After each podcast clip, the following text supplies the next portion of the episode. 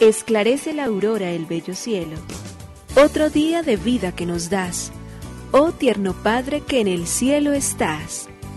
A esta hora, unamos nuestros corazones en alabanza al Señor, Creador de todo cuanto existe. Compartamos el Evangelio. Reflexionemos en su palabra. Esto es, Esclarece la Aurora, con el Padre Antonio Ramírez. Bienvenidos.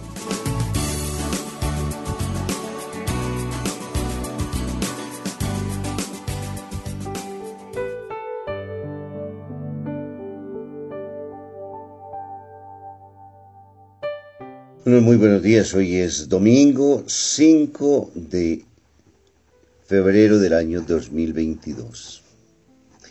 Padre bueno, queremos darte gracias por este domingo, día de descanso como tú nos invitaste desde el libro del Génesis, cuando conociendo y sabiendo que habían seis días dedicados al trabajo, a la lucha, a la fatiga, a buscar el pan, a tratar de resolver los problemas existenciales de la vida, a dar respuesta a nuestras necesidades desde el punto de vista económico, a poder transformar el mundo, nos dejabas un día para que ese día se convirtiera en día de descanso, en día de encuentro, en día de celebración. Y el Señor descansó el día séptimo, dice el libro del Génesis. Asimismo nos invitas a descansar, a decirnos que, que la vida no es solamente conseguir, acumular, acumular y conseguir y que la vida se convierte en una esclavitud en la cual lo único que se piensa es en el tener, en el poseer, en el aumentar las seguridades y certezas económicas, olvidándonos del valor del cuerpo y de que el cuerpo necesita también descansar. Celebrar, porque hay la obligatoriedad de poder decir de que la celebración es la expresión de nuestro agradecimiento más profundo.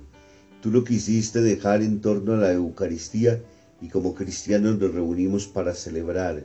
La celebración, el gozo y la manifestación inmensa a un Dios bueno que amándonos tanto, también a nuestra vez queremos decirte a través de ellas gracias infinitas por el bien que nos haces. Y la gran oportunidad de encontrarnos como familia, como hermanos, como amigos, en el descanso a la luz de la palabra y en la reunión con los otros, un día bello, un día concebido por el amor misericordioso tuyo para que lo podamos disfrutar y por ello te queremos dar gracias por él, Señor, hoy, por invitarnos nuevamente a vivir, por darnos la gracia y la oportunidad de podernos reunir en torno a ti, que eres la máxima y la más profunda de todas las celebraciones que das gusto al encuentro familiar, que das gusto y sentido al encuentro entre nosotros como hermanos, que hoy, en este día, podamos salir al encuentro de los seres que amamos y con ellos hagamos también la fiesta de la vida celebrativa. Por ello hoy te decimos también gracias Señor, Creador del universo. Nos unimos a la Iglesia Universal que ora. Esclarece la aurora el bello cielo otro día de vida que nos das. Gracias a Dios, Creador del universo, oh tierno Padre que en el cielo estás. Nuestras voces unimos al concierto que el universo eleva ya en tu honor. Desde la tierra al cielo más profundo, tierno Padre magnífico hacedor, conserva nuestras almas sin pecado, a nuestro cuerpo da fuerza y salud, y nuestra mente ilumina piadoso con un rayo benéfico de luz. Por nuestra amada patria suplicamos, por la iglesia elevamos oración, por nuestros amados padres y familia, siempre dichosos los hagas tú, Señor. En tu santo nombre, comenzamos este día de vida que nos das. Haz que lo acabemos santamente, oh Padre nuestro que en el cielo estás.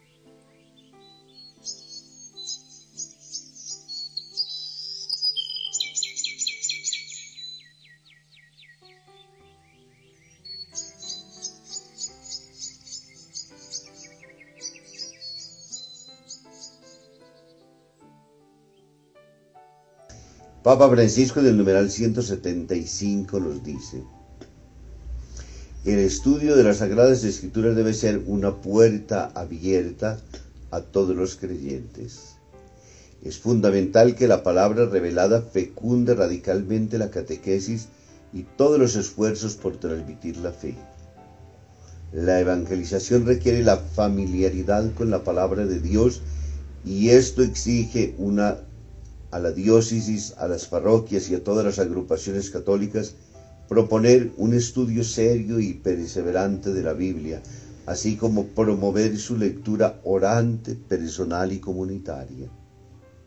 Nosotros no buscamos a tiendas ni necesitamos esperar que Dios nos dirija la palabra porque realmente Dios ha hablado, ya que no es el gran desconocido sino el que se ha mostrado. Acojamos el sublime tesoro de la palabra revelada. Hasta aquí el Papa Francisco en esta invitación que nos hace entonces a descubrir en las Sagradas Escrituras la necesidad urgente del estudio, de la familiaridad con ella, de la búsqueda que esa palabra ilumine nuestro caminar. Él se ha revelado en ellas y para poder conocer el misterio de su revelación, habremos de buscarlo entonces en aquella palabra que nos ha dejado y que sigue existiendo a lo largo de los siglos como fundamento y razón de su amor. Del Santo Evangelio según San Mateo, capítulo 5, versículos 13 al 16. En aquel tiempo dijo Jesús a sus discípulos, Vosotros sois la sal de la tierra, pero si la sal se vuelve sosa, ¿con qué la salarán?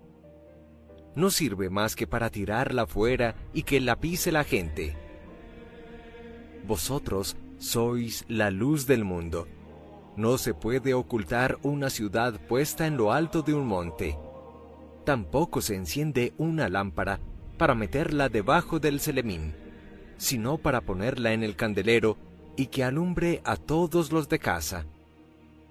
Brilla así vuestra luz ante los hombres, para que vean vuestras buenas obras y den gloria a vuestro Padre, que está en los cielos. Palabra del Señor. Gloria a ti, Señor Jesús. El Evangelio de Mateo en el capítulo 5, versículos del 13 al 18, el domingo pasado, nos ubicaba las Sagradas Escrituras y el Evangelio de manera muy concreta en las bienaventuranzas. Ocho bienaventuranzas que se convierten para nosotros como en el camino a recorrer, en la escuela que se abre y en la más auténtica y plena realización humana de los diferentes caminos de la santidad. Hoy entonces todavía hay un reto superior en este mismo capítulo donde Jesús va poniendo las exigencias del camino.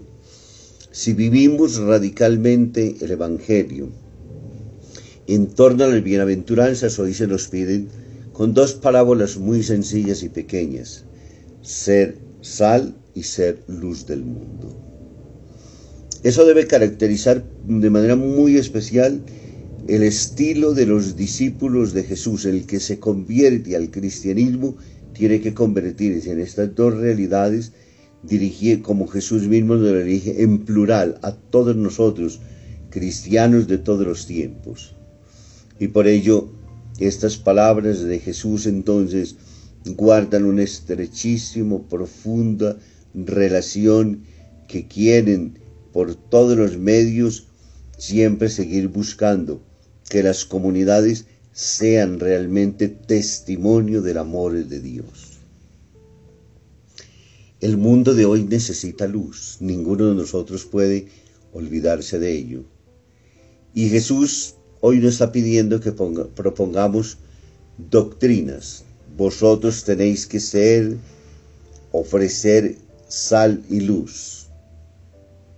No, lo que nos está pidiendo es que el discípulo sea sal y sea luz. La luz es el mismo Jesús. Y esa ahora es entonces que en la medida en que entremos en el conocimiento del reino, en la medida en que nos convirtamos, también entonces a nuestra vez tenemos que convertirnos nosotros en sal y en luz.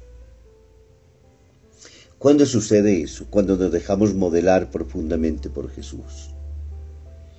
Cuando entra en nosotros esa luz brillante que irrumpe en las oscuridades, en las proezas, en las tragedias de la vida,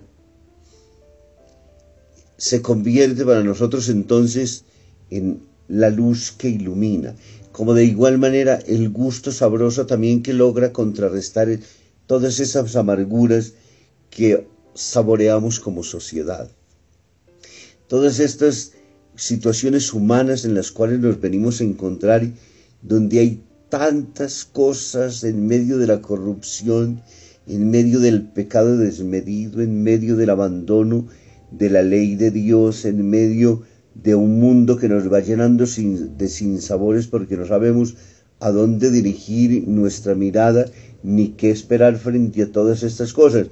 El Evangelio nos alerta para que nosotros no vayamos a desvirtuarnos de que somos seres humanos, hijos de Dios, construidos para ser seres en relación con los otros, para amar a Dios entrañablemente y dar testimonio como lo tenemos que hacer con esas bienaventuranzas que Jesús nos dice. Y la forma de hacerlo entonces Jesús nos está diciendo, insertos en el mundo para ser capaces de vivir ustedes entonces la luz de Cristo. Se enciende una lámpara para colocarla en lo alto y se le coloca sal al, para que condimente los alimentos. Eso es un cristiano en el mundo. Y por ello el gran trabajo para nosotros es una iglesia que sea sal y luz para el lugar donde se vive, que nos pueda permitir gustar e irradiar en esos contextos entonces donde la gente vive las oscuridades, vive los miedos, donde todo se hace angustia, donde todo es dificultades. Allí estamos llamados nosotros a ser verdaderamente entonces para que no salgamos pisoteados, porque si no sirve para nada, si el cristianismo, si la iglesia no se convierte en lo que tiene que ser, en un discípulo realmente que transforma su propia existencia, no sirve absolutamente para nada. La luz no cambia nunca los objetos, pero los transforma en un estallido de colores y de formas. Y por eso las obras del discípulo han de ser esta misma luz de vida y hacen brillar a nuestras vidas, a nuestras iglesias, y no por la vanidad como nos dice San Pablo en la segunda lectura, no. Por una luz transparente en donde Dios es todo y el mundo glorifica al Padre. Por eso es nuestra gran tarea en el día de hoy. Mientras miramos entonces las bienaventuranzas y mientras se nos coloca este gran reto es ser capaz de decir el mundo que necesita y nosotros cómo le respondemos. El mundo en medio de las oscuridades hoy necesita más que nunca entonces de esta gran luz. Debemos ser sal y luz en el alrededor donde se vive el Evangelio, donde muchos nos congregamos para que se encuentre el sentido, para que podamos avanzar sin tropiezos. Ese es el secreto. ¿Quién es finalmente? Gente que ha encarnado el Evangelio y lo expresa en actitudes como las que Isaías nos reclama en la primera lectura. Partir el pan con el hambriento, hospedar a los pobres sin techo, vestir al desnudo, no cerrarnos al egoísmo. Entonces de esa manera, dice él, brillará tu luz en las tinieblas tu oscuridad se volverá mediodía que nuestra vida sea testimonio más que discursos, como dice San Pablo. Y la primera lectura nos dice cómo somos sal y cómo somos luz. Que nos bendiga el Padre, el Hijo y el Espíritu Santo. Muy feliz domingo.